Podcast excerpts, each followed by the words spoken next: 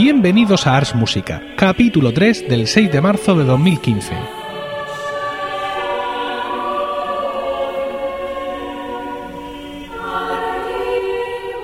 Muy buenas, mi nombre es Emilio Cano y esto es Ars Música, un programa sobre música antigua producido por el coro del mismo nombre, un grupo especializado en este tipo de música y con sede en Murcia, del que soy orgulloso director. Y tengo aquí conmigo al otro presentador del programa, mi co-host, Diego Jaldón, buenas tardes, Diego. Hola, buenas tardes. Vamos a ver si rematamos la faena que el otro día nos quedamos a medias. Sí. Con lo molesto que es eso. Bueno, recordaréis que en el podcast anterior os hablábamos del madrigal renacentista y su apoteosis y madurez en la obra de los grandes maestros italianos.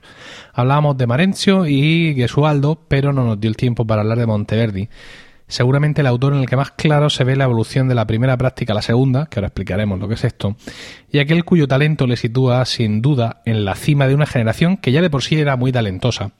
Hoy hablaremos de Monteverdi, como ya he dicho, pero antes de eso voy a dar paso a Diego para que nos enlace un poco con lo que eh, hablamos el último día. Diego, enlaza. Bueno, más que hablar, bueno, vamos a hablar de lo que, más que nada voy a hacer como una especie de introducción de lo que vimos el último día y cómo enlazarlo con, con Monteverdi. Pues lo que he dicho yo. Pues eso. Un enlace. Que, que- Tú, que- tú- durante tus ansias de corregirme no, no, eh, perdón. no, no- no- no tienen parangón. O sea, no estamos ni en el minuto dos Vale. y has corregido. Esto- Lo siento. Me siento ababullado como Ya, pero, quiero decir que no voy a hablar de- del, del capítulo anterior, sino que directamente yo. Porque sé que me falta tiempo. Venga, todo no, no, también- si acabo de Bueno. empezar, ¿cómo te va a faltar tiempo? Sí, lo sé, lo sé. Venga, venga. Venga, si Marencio era el representante, como dijimos en el capítulo anterior, del orden sereno, del equilibrio renacentista, Gesualdo va a marcar un periodo de transición, ¿no? Y con, todo, con todas las incertidumbres, con todo el desequilibrio que, que produce que este y que nos va a llevar al convulso mundo de barroco que vamos a ver, al que vamos a llegar en este en este podcast con los madrigales barrocos ya. Vosotros no lo veis, pero se, se le, ríe- se le ríen los huesos. Sí, sí. O sea, conforme le está contando, es voz una sonrisa. Eh, bueno, Monteverdi, como he dicho, en cambio va a ser el quien cierre el madrigal renacentista, quien lo lleve a su final y lo va a desembocar, va a desembocar en lo que es la monodia acompañada que eh, en el madrigal, que es lo que ya nos dice que, que es un madrigal barroco. Está permitido, Diego, toser en el, en el podcasting. Te- Solo tienes que, efectivamente, como son micrófonos eh, dinámicos y, y supercardioides, pues tú miras para otro lado y ya está. Perfecto. El madrigal de Monteverdi, como hemos visto, va a reflejar la evolución de un periodo marcado por la transición del Renacimiento al Barroco.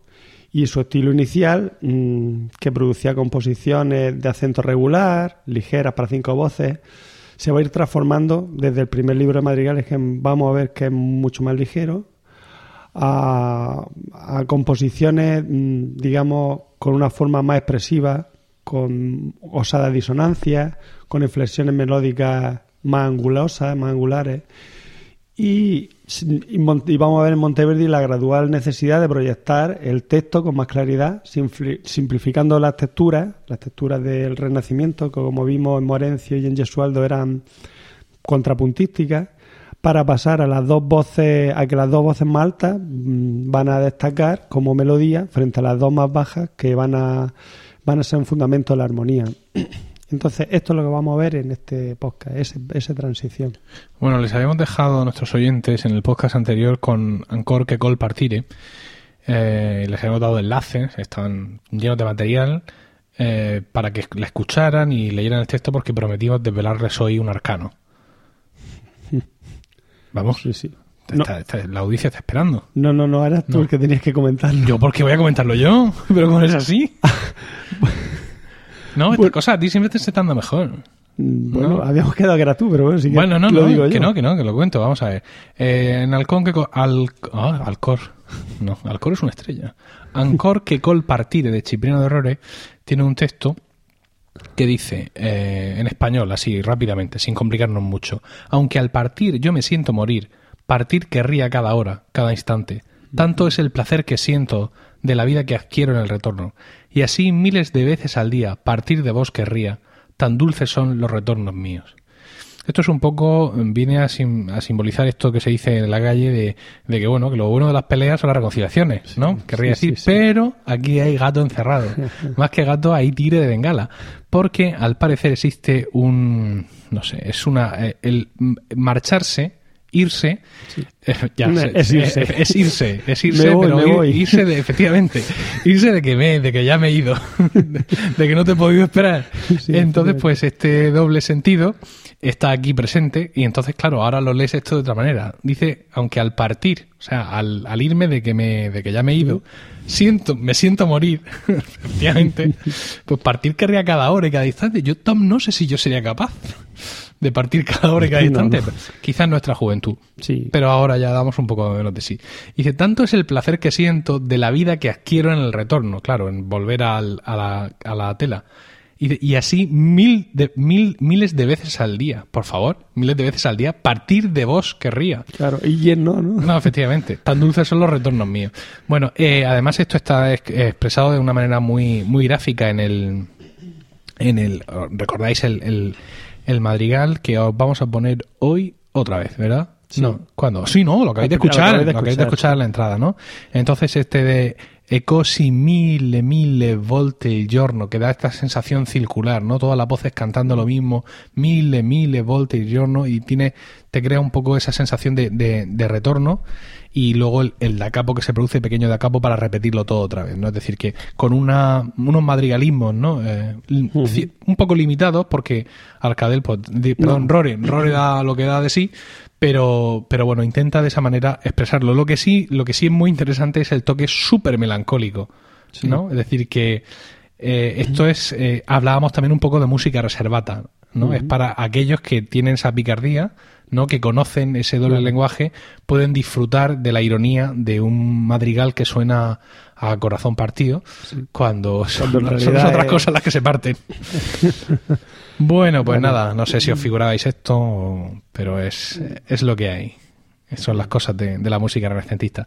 Vamos a continuar entonces hablando ya de Monteverdi, ¿no? Vamos a saco y vamos a, hacer una semblanza, una semblanza biográfica sobre Monteverdi, que nace en Cremona en 1567 y estudia con Marco Antonio Ingenieri, que es una figura que a posteriori pues, se ha visto como secundaria o incluso terciaria en la historia de la música renacentista, pero era, que era maestro de capilla en la Catedral de, de Cremona con 15 años, en 1582, compuso Monteverdi su primera obra, que era una colección de motetes para tres voces. Entre 1587 y 1605 publicó sus primeros cinco libros de madrigales. Ya lo ha comentado Diego antes, pero bueno, los dos primeros libros representan un estilo muy simple, muy, muy ligero, como muy académico, con una gran influencia de Marencio. Y eh, continuando con su vida, en 1592 entra al servicio del duque de Mantua y allí conoce a Jacques de Bert. Este es uno de estos malvados flamencos que habían venido a trabajar a, a Italia, ¿no? Ya hablamos de, de ellos en, en, el, en, el, podcast pasado. Y este hombre, pues, influye mucho en Monteverdi en lo que respecta a un tratamiento más atrevido de las disonancias y, y, a otras excentricidades que ya pueden verse en los libros 3 y 4. Hoy hemos traído un ejemplo del libro 4. Bueno, en 1599 se casa con Claudia de Catenis, que muere en 1607. Curiosamente, el año en el que Monteverdi estrena la que se, ya se ha conocido a posteriori como la primera ópera de la historia de la música, ¿no? Que es Orfeo, una fábula en música. Dilo, dilo, dilo, que, se te ve el aliento, se te ve el aliento surgir. No, que me refiero que aparte de eso también en esa época fue cuando cuando compuso el ballo del integral del que vamos a hablar después. Bueno, la siguiente ópera que compuso Arianna, eh, estrenada en 1608, se perdió como otras tantas óperas de Monteverdi, salvo el Lamento de Arianna, que eso sí se ha, se ha conservado. Bueno, antes de 1605, eh, ya hemos dicho que había publicado eh, su quinto libro de madrigales, aunque deberíamos esperar hasta 1614 para ver el, el sexto en esa época, en el 614, ya estaba en Venecia, desde un año antes, desde 1613, en el que fue contratado Fíjate, en mis notas he puesto como maestro de capilla de la Catedral de San Marcos, pero eso es falso, porque en realidad fue contratado como maestro del coro y director. ¿Qué diferencia hay con maestro de capilla? Pues que maestro de capilla es un puesto canónico, es un puesto para sacerdotes, por así decirlo. Es decir, tú no puedes ser maestro de capilla, digo, sí, y yo tampoco. Eh, pero te pueden dar otro cargo en la catedral. Y en este caso Monteverdi no era sacerdote, con lo cual su puesto no era el de maestro de capilla. Entonces me estás diciendo que Victoria, Guerrero y Morales eran sacerdotes. Eran sacerdotes, Ah, claro, claro. Fíjate lo que uno aprende. Para que veas. Bueno, eh, desde ese puesto de San Marcos, eh, Monteverdi compone la inmensa mayoría de su espectacular obra sacra, de la que Diego me, me prohíbe hablar hoy aquí, No, no. que se recopiló mayormente en una inmensa colección. Y cuando digo inmensa, os, digo, os lo digo porque lo tengo en mi casa. Como es, de, es tal que así de gorda, como podéis estar viendo ahora mismo en vuestros sueños, claro, porque. No, imaginaos un, pa- no, un palmo. Un palmo abierto de hombre murciano de 40 años. Ese es el grueso del tomo de la Selva Morales e Spirituale, publicada en 1640. Su otra obra sacra más conocida, el Véspero de la Beata Virgine, la víspera hay- de la hay que Virgen. escuchar, hay hay que que escucharla. escucharla. Es anterior a Venecia, ¿eh? fíjate. Mm. Aunque tú la escuchas y te ves en San Marcos y está esa grabación de, del coro Monteverdi en San Marcos y te. Ah, hueles a San Marcos y a las palomicas que hay fuera, pero no, es Sí. anterior. La compuso para Pablo V, el, el- para el Papa Pablo V, que le, que le dijo que eso era, eso era muy moderno para él y que aire, Claro. que, fuera de, que fuera de Roma, que no lo iba a contratar. Bueno, en Venecia no se dedicó solo a música sacra, sino que también compuso óperas para el teatro de dicha ciudad, que además se acaba de abrir hacía poco, y de las cuales solo nos han llegado a nuestros días eh, dos: el Ritorno de Ulysses in Patria, eh, de 1641, y la Incoronazione di Popea, de 1642. También de esta época veneciana son sus libros de madrigales, o sea, al menos la publicación. ¿Por qué digo eso? Porque el sexto, como ya hemos dicho, es de 1614, el séptimo de 1619, el octavo de 1638 y el noveno de 1651. ¿Cómo? Pues, mm, ¿cómo es posible esto si él falleció en 1643? Bueno, pues la publicación póstuma, en fin. Claro. Quiero decir que muchas veces las fechas de publicación de, lo- de los libros no corresponden exactamente al momento de la composición, como podéis suponer, sino eh, un poco después. Como ya hemos dicho, falleció en ese año de 1643 y fue enterrado en la segunda iglesia más grande de Venecia, que es Santa María dei Frari. Y esto es la historia. ¿Qué hacemos ahora? Pues si quieres podemos hablar un poquito de la, de la prima práctica, o sea, la- de los primeros libros de... ¿Les pinchamos antes? Ah, sí, venga, bueno. ¿Se lo pinchamos antes? sí, sí. Bueno, pues os vamos a poner ahora mismo Sfogava con le stelle, que es un madrigalazo del, del cuarto libro de, de Madrigales de Monteverdi, que aunque tengo por ahí la interpretación de nuestro propio coro de Ars Música, pero voy a poner una que es muy singular porque viene de una película. Luego os lo cuento. Yo.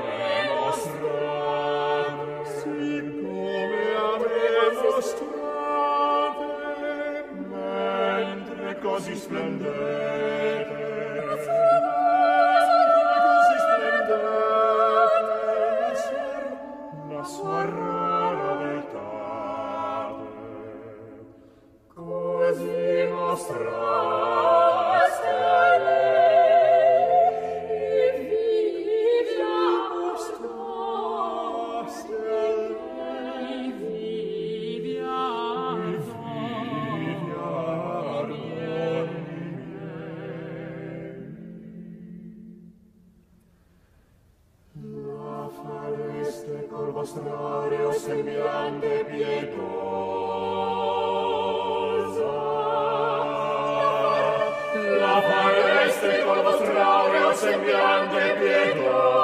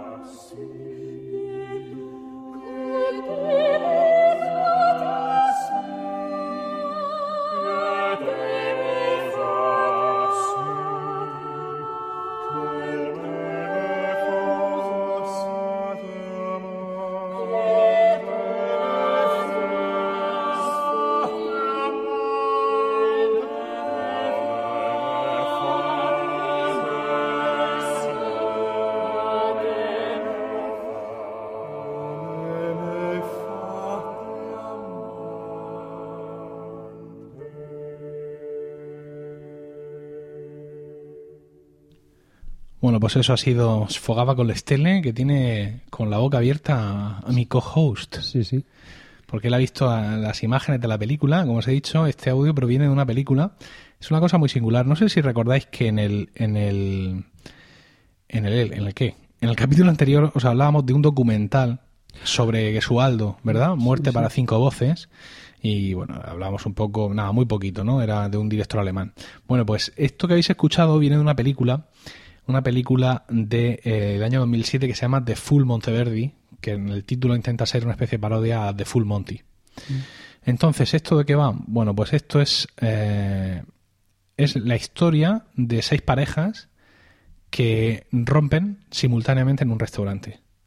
En un restaurante donde están haciendo, están cenando, eh, las parejas por separado, y en el transcurso de la cena, pues surgen revelaciones del pasado de uno u otro que les llevan a una crisis y a una grave discusión y finalmente a, a- a esa separación o a esa, o a esa ruptura, ¿no?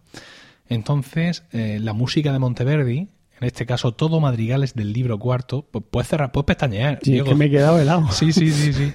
Sirve, digamos, a modo de banda sonora musical. Quiero decir, es como, realmente esta película es un musical. Es un musical en el que en un momento dado un- uno de los de los de la- un- uno de los de, de los dos de la pareja se levanta, se va, mm, sale fuera a airearse porque está discutiendo y en esos momentos empieza a cantar. Tío. Eh, Pero al mismo tiempo hay, como digamos, la, la ruptura de las seis parejas se hace al mismo tiempo, pues el, el madrigal que se está interpretando ese texto eh, mm, trata o quiere simbolizar o quiere contextualizar el momento justo de la ruptura eh, que, que está pasando por ahí. ¿Y eso se puede conseguir en algún lado? Ni idea. Ni idea, todavía no me he puesto a ello. Eh, Bastante estoy asumiendo que esto existe, ¿sabes? Como para... Que me he quedado. Eh, podéis encontrar, bueno, tenían una página web que ya no está, que ya no está operativa, eh, porque esto, esto está dirigido por un individuo que se llama John La, la qué, ¿cómo que inglés? John La Bruchardie, en fin, y está basado en, en el musical barra obra de teatro del mismo nombre. O sea, el tío este montó este musical, obra de teatro, como lo quieras llamar, partiendo de la música de Monteverdi del libro cuarto, y luego pues lo grabó en, en, en película. Dice aquí que en la película eh, aparece el, el ensemble vocal y Fagiolini y los actores originales que, que hicieron el, el musical son los actores que también participan en, en, la, en la película, que está rodada en alta definición, explica un poco cómo se ha... y que ha sido eh, retransmitida en España, dice. It has been broadcast in Australia, no sé qué, no sé cuánto. Y el... Ah, aquí está. En la película fue, eh, como no, fue publicada en DVD por Naxos. Naxos, amigo que nunca te falla. Bueno, a ver si mm, busco el- la referencia y os lo pongo ahí el enlace a ver si lo podéis echar un vistazo. Pero vamos, en YouTube ponéis The Full Monteverdi, ¿no? Igual que Full Monty, ¿no? Full de lleno. De Full Monteverdi y os salen un montón de cortes de un montón de, de escenas y es curiosísimo, es curiosísimo. Sobre todo porque hay un trabajazo brutal de sincronización entre la interpretación de Ifa Giolini, que no es la del disco, quiero decir, esta gente lo ha grabado expresamente para esto. El trabajo de sincronización, tú lo has visto, ¿no? Sí, Te he puesto un trozo ahí en YouTube y se veía a los actores y era talmente como si estuvieran ellos cantando, ¿no? Es espectacular. Esta música lo que todavía inspira a pasados los años. Pero bueno, lo fundamental es que Sfoga con Lesté del libro cuarto, según Diego, es un ejemplo de la prima práctica. Sí. ¿no? Y vamos a explicar, empieza tú. Bueno, la prima práctica es eso, es la composición del madrigal como hemos visto en Gesualdo y, y sobre todo en Luca Marencio, o sea, una composición utilizando el contrapunto imitativo, utilizando la homofonía, contrapunto imitativo ya sabemos una voz, va imitando a otra voz y la homofonía es todas las voces hacen la misma línea melódica a, di- a diferente altura. Entonces, mm, eh, son los usos renacentistas. Mm, con el tiempo, Monteverdi y, y sobre todo por la influencia de, de la camerata fiorentina, unos señores que deciden que, que para expresar la letra mm, no vale la polifonía, pues esta prima práctica va a ir desapareciendo en, para, en detrimento de la segunda práctica, de lo cual hablaremos más tarde. Sí, lo interesante de esto es que no surgen estos conceptos hasta que no existe un debate sobre ello. Yo hay una cosa que no tengo muy clara, bueno, ya lo hemos hablado fuera de los micrófonos porque lo traía hoy dentro y lo, tenía dentro de mí, y es que una de las cosas eh, que los defensores de... Esto es una lucha teórica que sucede en el momento, ¿no? Que sucede en 1600 y poco, ¿no? Ahora, hablaremos de ello, una, una polémica entre el, el crítico musical Artusi y Claudio Monteverdi. Y en ese momento, los defensores de la segunda, de la segunda práctica, es decir, de la forma más moderna de componer, entre otras cosas, dicen que eh, su música no eh, está, su música no prima sobre el texto, sino que es el texto el que subyuga a la música y está a su servicio, ¿no? Como diciendo que nosotros somos capaces de adaptar la música al texto y que lo describa. Pero sin embargo, eh, se olvidan de que en esta prima práctica o en esa práctica anterior, eh, como tú bien dices, los madrigalismos y la retórica, pues ya existía, ¿no? Este, este esfogaba con la estele que acabáis de escuchar, que en las notas del podcast os voy a poner un enlace, atención, al PDF de la partitura. Es decir, eh, no sé cómo se hace en cada aplicación. En Overcast para iPhone, que es la que yo uso, le doy así para arriba a la, a la portada y aparecen las notas, ¿no? En otras aplicaciones le das un toque a la portada y se ven... ¿Tú cuál usas? Yo, Overcast. Overcast, fantástico. Entonces, eh, en, la aplica- en otras aplicaciones tocan la portada del podcast en el teléfono y mm, aparecen las notas. Bueno, pues ahí os pongo un enlace al PDF de tal manera que podéis escuchar eh, todo con el PDF, claro. Y esto voy y lo digo ahora, después de poner la pieza. Bueno, bueno, como fuere. Eh, sfogava con le stelle un infermo d'amore, soto notturno, es decir, todas estas frases, describe, las voces están describiendo mucho la escena, con lo cual creo que no es privilegio de la segunda práctica el ser descriptivo. Sí, sí, lo que pasa que mm, digamos que la segunda práctica te da mucha más, o sea, es como más, más burdo, no más burdo, sino que es mucho más, mm, enfatiza más. O sea, como se olvida de tener la técnica, se olvida de la técnica del- de, bueno, es que de aquí tengo que hacer un contrapunto, aquí tal. El mismo Monteverdi mm, le encantaba, o sea, componer al estilo, combinar lo que es la homofonía y el contrapunto. Pero él poco a poco se va dando cuenta de que de que con motivos mm, más, digamos, utilizando más la melodía, mm, priorizando las voces para que se entienda más la, la melodía, se llega de manera más fácil a, a lo que él quiere, que es mm, el, el expresar el- con el texto lo que, o sea, expresar con la música lo que dice el texto. Entonces es como más fácil.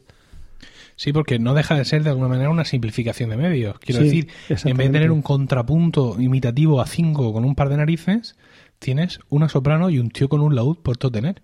Efectivamente, eso es así. Es que mm, es más fácil componer así y encima necesitan, no necesitas tanta gente ni tanta, ni tanta complicación técnica para llegar a lo que quieres en realidad, que es expresar un texto más que mm, a través de la música.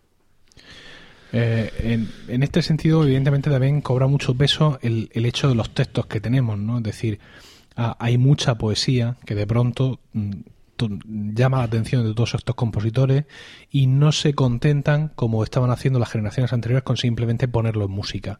O sea, llega un momento en que la poesía inspira tanto al compositor que quiere de alguna manera a ser su vehículo, pero absolutamente. O sea, no solo transmitir las palabras, sino transmitir el sentimiento, porque transmitir las palabras era algo que ya estaba superado, ¿no? El adaptar, por así decirlo, esos metros, esos ritmos a la música, eso ya se había hecho, ¿no?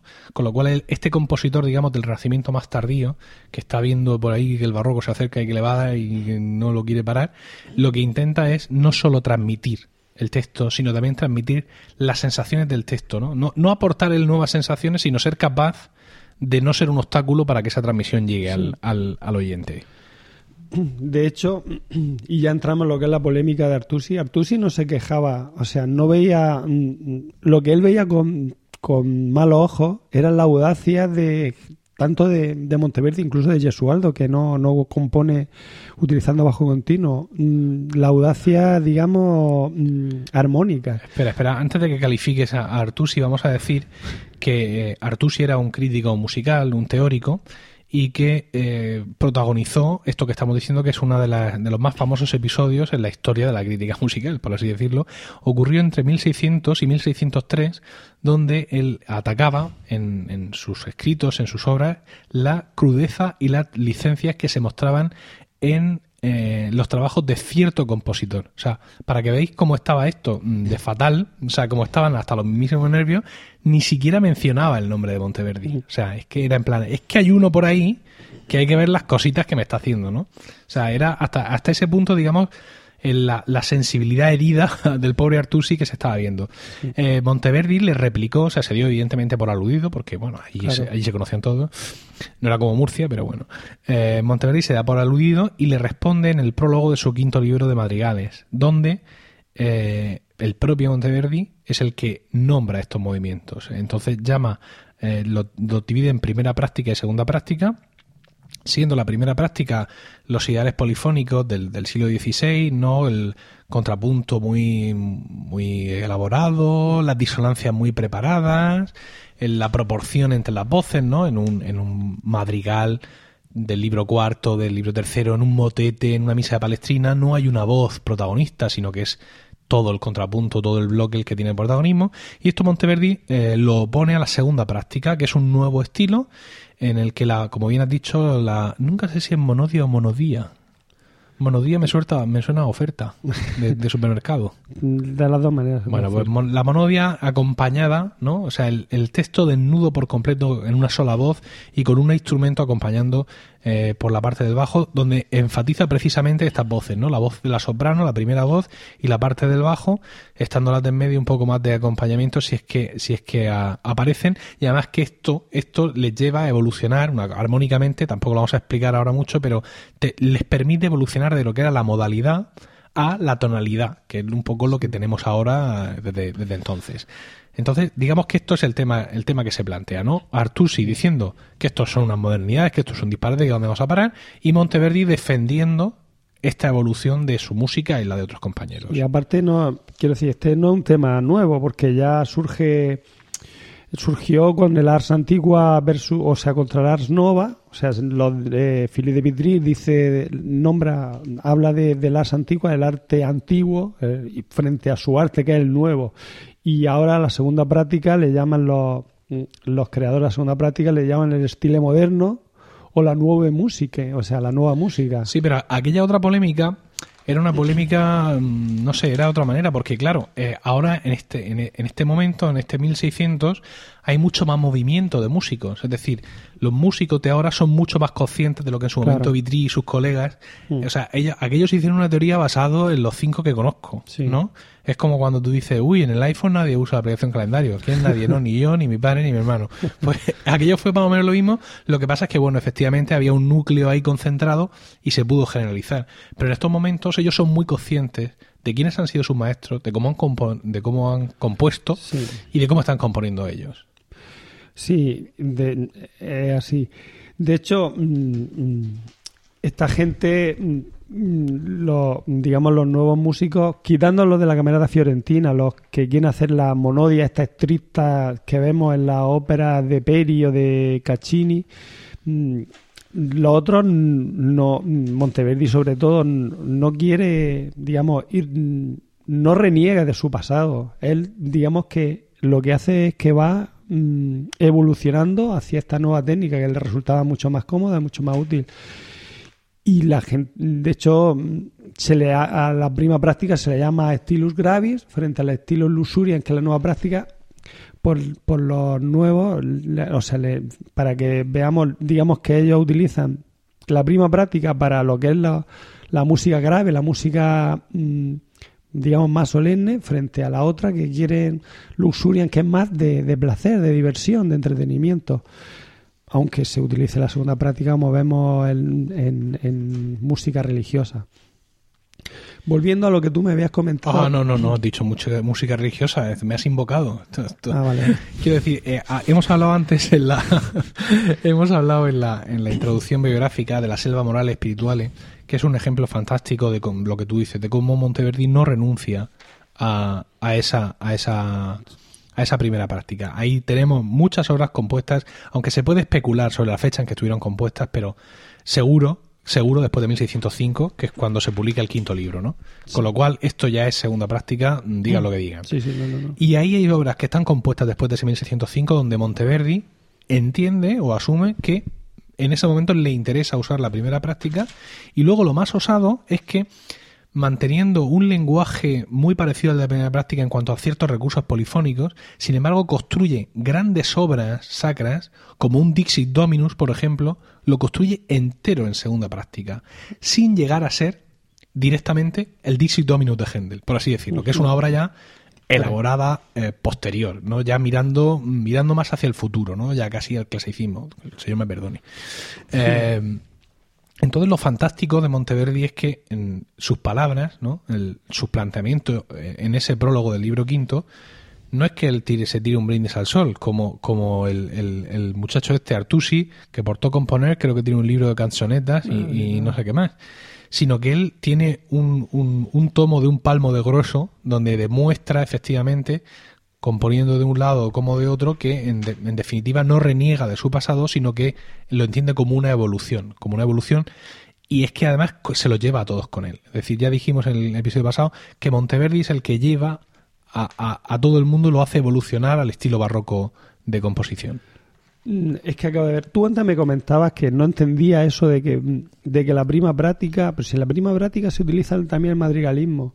Pues mira, Bukoffer dice eh, que en el Renacimiento se favorecían los afectos de comedimiento y la noble sencillez, frente al barroco, en el que los afectos eran más extremos, iba más hacia el dolor violento, hacia la alegría exuberante, por lo que se necesitaba un vocabulario musical mucho más rico.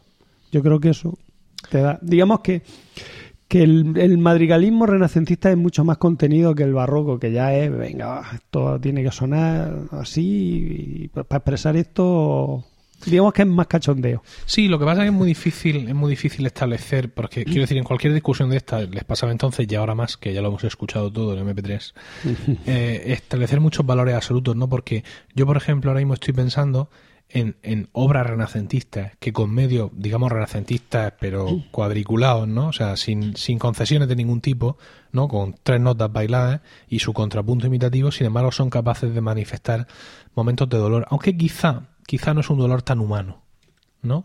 No sé, ahora mismo, que aunque no tiene nada que ver con todo esto, me estoy acordando de los responsables de tinieblas y de cuando, cuando dice venid y meted veneno en su pan, ¿no?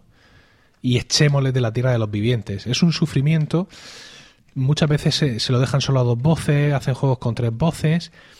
Es un momento también que podemos decir que pasajero, cuando tú hablas de un lamento barroco y toda la obra en sí es un lamento, ¿no? Es decir, te cala, el sentimiento en ese sentido te cala entero, mientras que en un responsorio de Victoria, por ejemplo, en otro momento trágico de cualquier madrigal, el momento trágico te lo dibujan en, en ese momento que pasa el texto, pero no toda la obra tiene digamos esa, esa pesadumbre, por ejemplo, los lamentos en el barroco, vamos a mirar un poco al, futuro, tú lo sabes mejor que yo, tienen un, un esquema, por ejemplo, en, en el, en el bajo continuo. Sí, que de- vamos a hablar después de. O si quieres, Ah, ahora, ahora, ahora, ahora, ahora. Pues el famoso bajo de lamento, si quieres los medios tin. Que lo vamos a escuchar en. Bueno, se escucha en varias obras, pero eh, después lo escucharemos en eh, El lamento de la ninfa. Es curioso, pero utiliza, un, el, utiliza el bajo de romanesca, pero en modo menor. O sea, Fíjate, que están diciendo nuestros oyentes O sea, ahora mismo.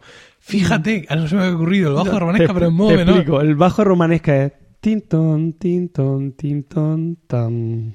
En modo menor sería tiren, tiren. Si vamos a cantar, tenemos que ensayar antes, ¿eh?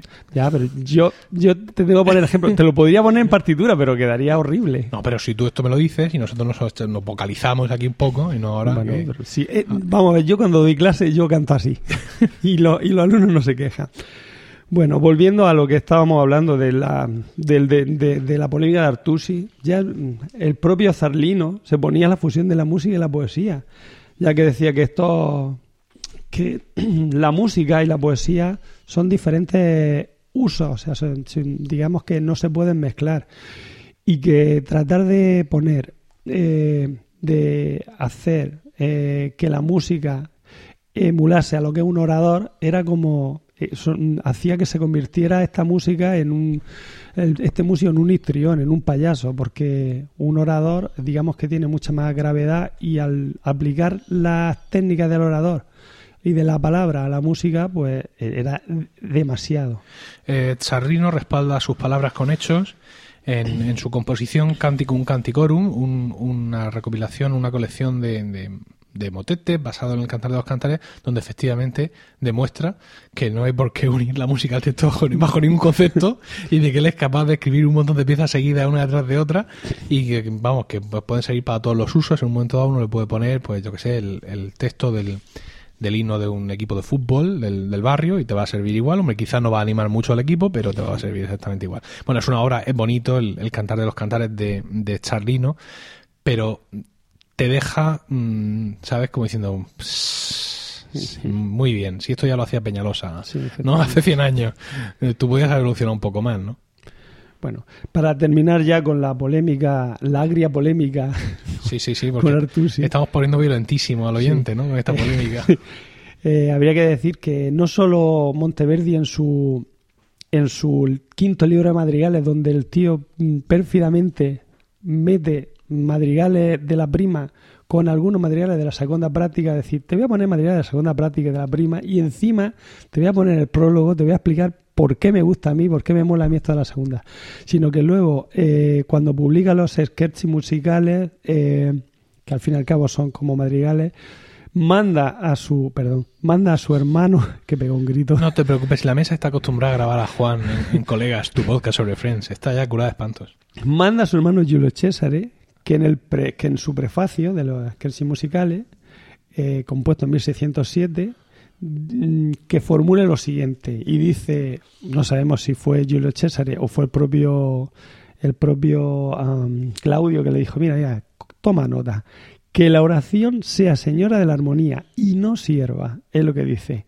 Y después hizo así como el gesto de toma Jeroma, pastillas de goma que son palatos. Eso va a tirar tú sí. Es un gesto muy habitual en la música renacentista, como podéis comprobar. O chúpate esa también vale.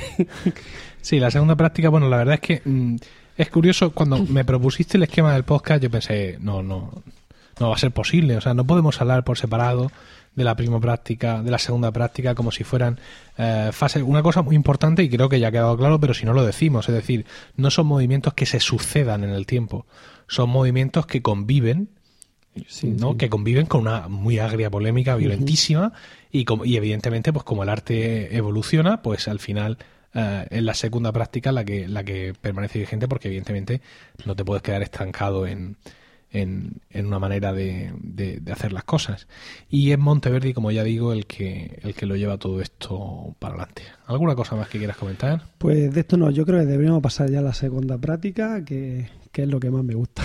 venga pues realmente.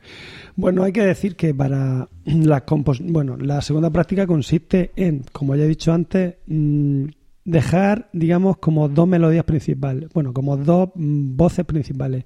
Una voz superior, que es la que hace la melodía, y una voz inferior, que es como el sustento armónico.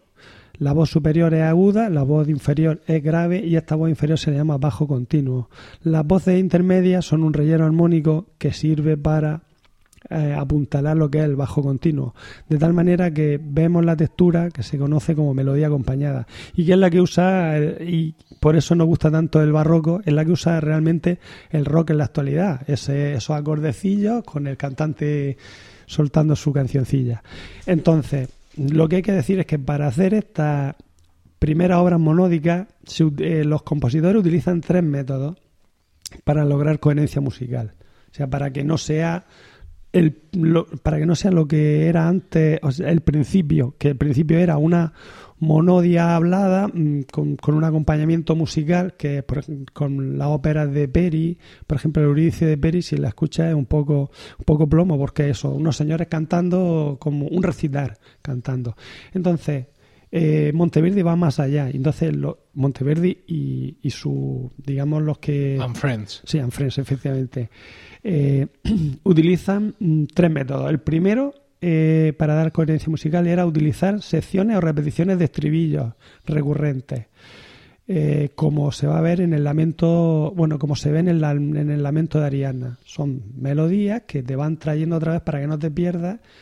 Eh, de vez en cuando te, son unos estribillos que te van llevando a, si- a la siguiente estrofa del lamento. Eh, mm, Esto podría considerarse, digamos, una, una falta a los propios principios, porque estás repitiendo la misma música para cantar varios textos. Pero como también hemos dicho, mm, la retórica no es simplemente la descripción gráfica de la palabra. Es decir, cantar la palabra jilguerillo y que las notas voten. O sea, no, no es solo eso. Es, Claro. ese, digamos, es el madrigalismo. Es el, el método mm, el método anterior. Aquí, aparte de eso, que también se hace, lo que se trata es de que toda la obra esté empapada con, con ese sentimiento. Entonces, cuando tú estás componiendo un lamento en su forma formal, ya toda la música eh, ya te está sonando así. Con lo cual no te hace falta estar dibujando cada palabra con cada nota, ¿no? Puedes hacer estos Claro. ritornelos, esta vuelta atrás, estas estrofas, reusar la misma música porque ya estás dando el tono general en toda la, la composición. Efectivamente. La segunda técnica era introducir fragmentos imitativos entre el bajo y la melodía, lo que viene a ser mm, eco. El eco se va a usar mucho en el barroco, eh, va a tener una gran importancia y entonces, pues, ese diálogo entre lo que es la melodía y el bajo, yo hago un- una serie de notas y tú me las vas a repetir, pues digamos que te ayuda a no perderte en, en la monodia y a que el, la oyente, si al fin y al cabo esto está hecho para que el oyente disfrute de la música, no, no era un, no un, trabajo técnico, sino un trabajo de, de, de pu- de puro placer musical. Por último, la tercera, el tercer método es introducir mm, eh, un bajo en todas las estrofas mm, frente a, una a la variación de melodía. O sea, un bajo ground, lo que se conoce como el bajo con ostinato. Eh, mm, que hemos hablado ya, por ejemplo, el bajo de lamento, que es tarareado, y el bajo de romanesca. El bajo más habitual que se da en la época es el bajo de chacona, que es una evolución del bajo de romanesca y que se escucha en si escucháis el, el, madrigal Chefiro Torna del octavo libro allí se escucha claramente el bajo de chacona repetida una y otra vez por el bajo continuo. Bien pues ahora vamos a Monteverdi. Monteverdi eh, eh, se, se enfrentó, como hemos di- dicho, a, la- a esta crisis estilística que se va a dar, mm, que se dio en la época frente al de la camerata fiorentina de fuera la música anterior se va digamos que se va a enfrentar componiendo madriga- madrigales no haciendo ópera ópera de esta de monodia eh, monodia seca de recitativo seco eh, por lo que el- digamos que el dominio de la letra sobre la armonía lo va a aplicar a la, a la polifonía y no contra ella. O sea, él, de hecho, palabras suyas son que, bueno, él dijo que, que, que para la educación del compositor mm, el, el- el utilizar el dominio del estilo antiguo era un bagaje indispensable. No podía... mm, Él no es un, un- no, no es un rompedor con la antigua técnica, sino con, con el renacimiento él no rompe sino que evoluciona progresivamente y es lo que le da le da el carácter que a mí tanto me gusta en Monteverdi no, no de revolucionario sino de, de realmente un músico que sabe lo que está haciendo y por qué lo hace bueno eh, No, es muy integrador, ¿eh? quiero decir, Sí. es, es un gran placer estar cantando una de estas grandes piezas de, de- de la selva, ¿no? Algún Dixit Dominus, algún Nisi Dominus, que percibes claramente como una obra moderna, ¿no? Que tiene su bajo continuo, que tiene incluso instrumentos obligados, que ya van, van apareciendo ya en las obras de Monteverdi. Es decir, antes el acompañamiento instrumental, en el Renacimiento, se limita a doblar las voces, Pero aquí ya no solo es el bajo continuo el que aparece, sino que tenemos en muchas ocasiones que tenemos líneas para violines, tenemos líneas para metales. Y es un placer espectacular estar cantando esto, ¿no? Sentirte super funky, ¿no? Podríamos decir un poco, wow, soy súper moderno. Y de pronto tienes en medio un fragmento que de contrapunto imitativo, pues como si fuera mm, del palestrina más enloquecido, ¿no? Entonces, pues es lo que tú dices, ¿no? Eh, es muy integrador y, y- y es una auténtica navaja suiza de, de recursos musicales. Es que Monteverdi. Ay. Sí, es que, ¿Qué, qué, qué? No, me refiero.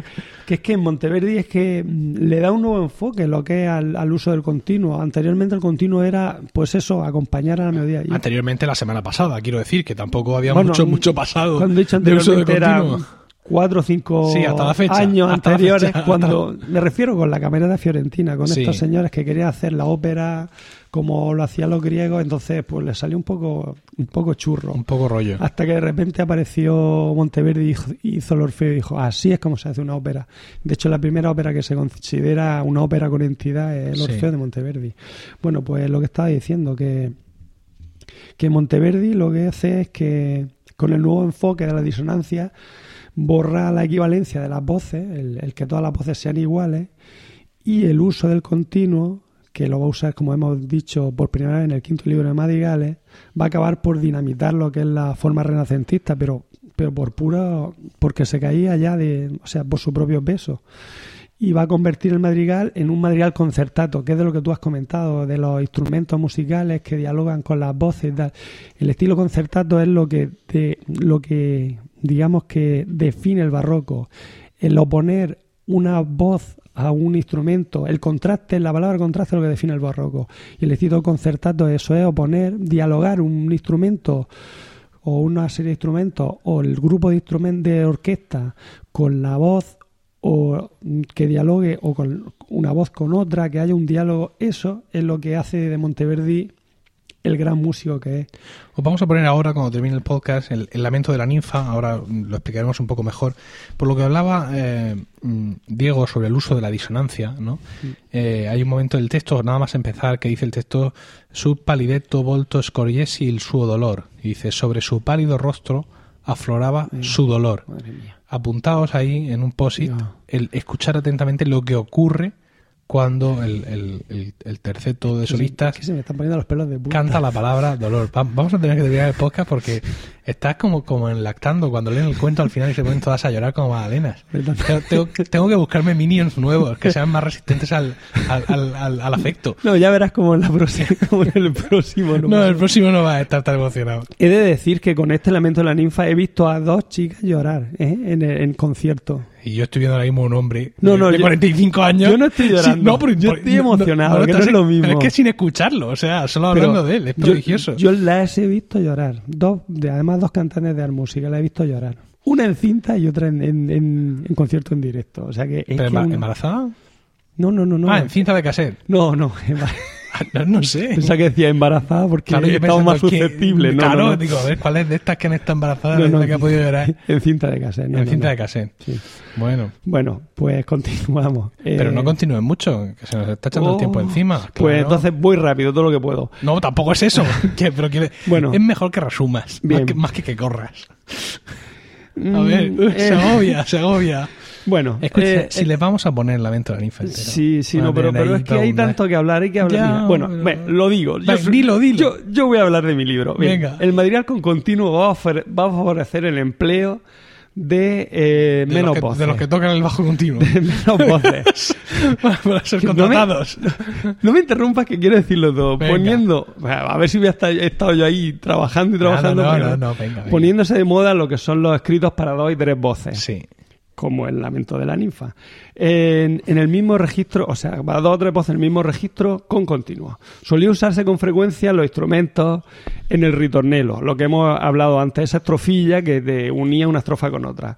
O en el acompañamiento concertato de las voces, que también hemos hablado de él, por lo tanto no te lo voy a repetir, Te porque no baja, tengo te tiempo. baja el volumen porque te estás emocionando y estás hablando más fuerte.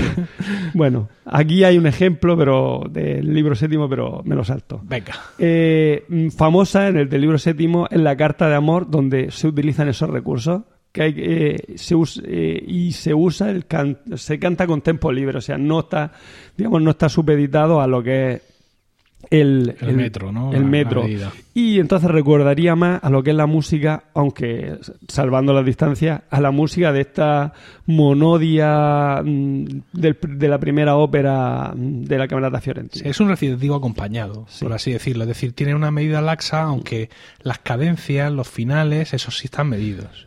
Eh, este cantar senza batuta es lo que le va a dar ese carácter austero y apasionado de que es lo que es una carta de amor. Una carta de amor no es música, eh, sino que es algo que va al corazón directo. Bueno.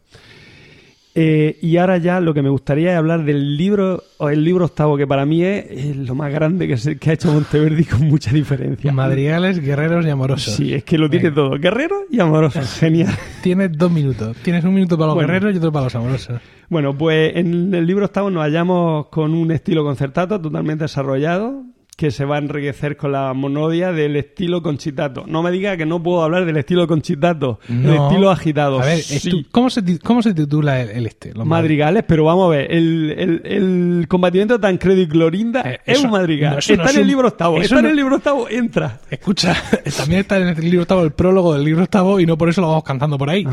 Quiero decir, yo es que realmente el libro octavo, mm, pff, hombre, sí, se llama libro octavo de Madrigales, por Dios, por el amor de Dios, pero yo hay muchas formas de ahí que no sabría, de hecho dudaría mucho de calificarlas de Madrigales. Ya, pero, pero porque tú concibes el madrigal como el madrigal polifónico, pero un madrigal es una canción y ya está. Una canción donde se expresa de temática amorosa o de...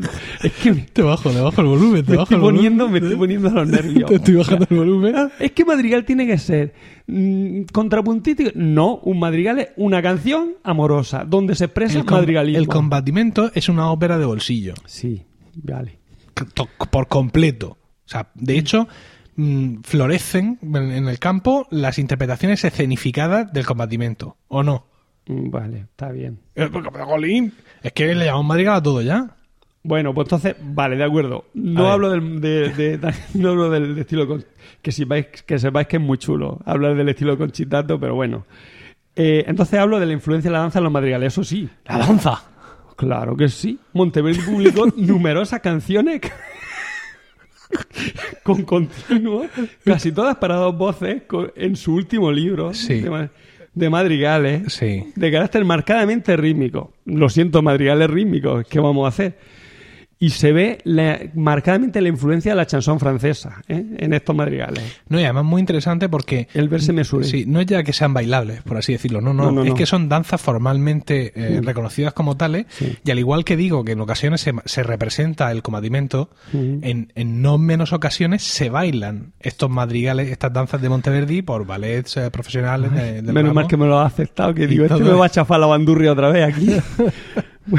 bueno, eh, lo que hemos dicho, que Monteverdi mm, se ve claramente la, la- influencia de la chanson francesa, de lo que el, el verse mesuré, que conoció cuando estuvo en Francia, porque Monteverdi estuvo en Francia. Es que daos cuenta, digamos, del salto que hemos pegado en, en muy pocos años. Permíteme un momento que vuelva, mientras te relajas, al, a- al inicio de, de la publicación de Monteverdi. ¿no? Hemos dicho que los libros 1 y 2 los publica cuando... Eh, al principio, en 1587 me parece que es el primer libro de Madrigales, ¿no? Estos primeros libros que estaban eh, antes de 1592, ¿no? Son cinco años, entre el 87 y el 92. Publica el libro 1-2 bajo la influencia de Marencio. Estamos ahora en el libro octavo. Y esto es, según mis notas, 1619. Es decir, que han pasado mm, 21, 22 años, que desde el punto de vista artístico es muy poco. Ah, Y hemos pasado de un madrigal como el de Marencio, mm, cuadradito, de sentarse tranquilo, de las cinco voces, todo, solo, todo muy proporcionado, todo muy polifónico, sin voces protagonistas, hemos pasado directamente al combatimento, hemos pasado a las danzas, hemos pasado al lamento de la ninfa, hemos pasado a, a- a estas óperas de Monteverdi que no dejan, no dejan de ser herederas de todo eso. Son todos estos recursos del madrigal puestos al servicio de una gran obra, ¿no? De, un- de una gran obra eh, que se escenifica. Pero también es que hay que tener en cuenta que en 20 años se pasó de la, de la, de la misa en sí de Bach a la misa de la coronación de Mozart, si me apuras. O sea que es que es que hemos pasado del Renacimiento al Barroco, de repente. Bienvenido al mundo del Barroco en, en- en- en tres capítulos. No, no, además es espectacular porque eh, Tomás Luis de Victoria, el insigne compositor español, eh, publica en los estertores de su vida el, el Requiem de Victoria, ¿no? El Officium Defuntorum de Sí. Victoria se lo compone en los últimos años de su vida. Cuando él está componiendo esto, esta música, que es una música sacra de manual, el gran, uno de los grandes requiems eh, renacentistas basado en el canto llano, tal, toda esta movida, Monteverdi está componiendo las vísperas. O sea, es que no espera a nadie. O sea, no- Claro, claro. no, no siente ningún respeto por, por el pasado, ¿no? Es decir, la, la música evoluciona a una velocidad increíble y eso es un poco lo que nos tiene que, que, que nos muestra el por qué Artusi se pone los nervios. Claro. Realmente porque es un cambio, es un cambio eh, muy, quizá, no lo sé, quizá estoy ya extrapolando demasiado, pero comparativamente cuando en los 60 de pronto los jóvenes empiezan a llevar el pelo largo y, y las chicas las faldas cortas, ¿no? Sí, Quiero decir, sí. es un, es un gran Una shock, revolución. es un gran shock para la sociedad eh, cultural de la, de la época. Es que hasta ahora la música renacentista es una evolución de la música medieval, de las novas, es la continuación de las novas. Y aquí no, aquí hay una ruptura total. Se compone de otra manera diferente. Bueno, retomando, porque luego me vas a cortar. No, luego no, te voy a cortar ya. Pues espérate, si ni me queda nada. A ver. Eh, estamos hablando de lo que es la influencia de la danza. Sí. El uso de la hemiolia, Sí. que tú tanto conoces, Y- es muy habitual y, en la. y domino. y domina, sí, las escuyalteras. Sí. bueno, pues mm, se usa mucho en esta época. Y, bueno, eh, perdón, en esta obra. Y si, ya que no nos la va a poner Emilio, pero habría que escuchar Domichela. Domichela, tu tabela, nina, nina, nina, nina. Bien. Que usa el 3x4, 6x8, o sea, compás ternario, compás binario, al- alterado, pero que no viene escrito en la partitura, sino que, que te lo hace el propio, la propia composición. Tenemos que ser menos ambiciosos. Decías tú, vamos a hablar solo de los madrigales de Monteverdi. Y yo dije, sí, solo de los madrigales, Sí, porque sí. es que no hay manera. ¿Sabes? Tenemos, intentamos hacer un capítulo de menos de una hora para que os sea más asumible a los oyentes. Tenemos que ser menos ambiciosos. Ay, si es que no puedo. sí. bueno, mm, vamos a acabar entonces ya con la Sí. con, mm, con el Lamento de la ninfa. Voy a decir una cosa antes Dilo, de- no, dilo, dilo, dilo. Bien, en el Lamento de la ninfa, como hemos dicho, usa el bajo ostinato. Eso, eh, como hemos, hablamos ya, el uso del tetracordo como forma menor. eh, bueno, que aparece ese uso del tetracordo en forma menor, lo que habíamos hablado del bajo de romanesca, va a aparecer en, en- las piezas que tienen carácter luctuoso y en los plantos, entre ellos el Lamento de la ninfa. Que, que lleva como indicación no cantar en ritmo estricto, sino adecuado a los afectos. ¿Vale? Y si, aunque no lo va a poner Emilio, in- o- os invitaría a que escucharais Céfiro Torna a dos voces con bajo continuo, en el que se ve este mismo bajo, pero en modo mayor, que el bajo de Chacona. Y ya mm, ahí lo dejo, pues no me dejan hablar más. Bueno, vamos a poner, como os hemos dicho, el lamento de la ninfa, que es un ejemplo fantástico de esta segunda práctica, ¿no? de, de cómo se consuman todas estas técnicas. Os vamos a poner una versión de un grupo nuevo llamado Sestina, dirigido por Mark Chambers, que nos ha dado permiso expreso, nos ha enviado de hecho incluso la pista para, para ponerla aquí. Qué simpático. Lo podéis encontrar en su página web sestinamusic.com donde podéis ver todo lo que van a hacer y curiosamente, bueno, ellos han estado haciendo mucho Monteverdi, Banchieri, Madrigales, eh, buscadlos en, en YouTube porque vais a ver algunas interpretaciones realmente eh, hilarantes, ¿no? Porque son muy escenográficos en las cosas que hacen.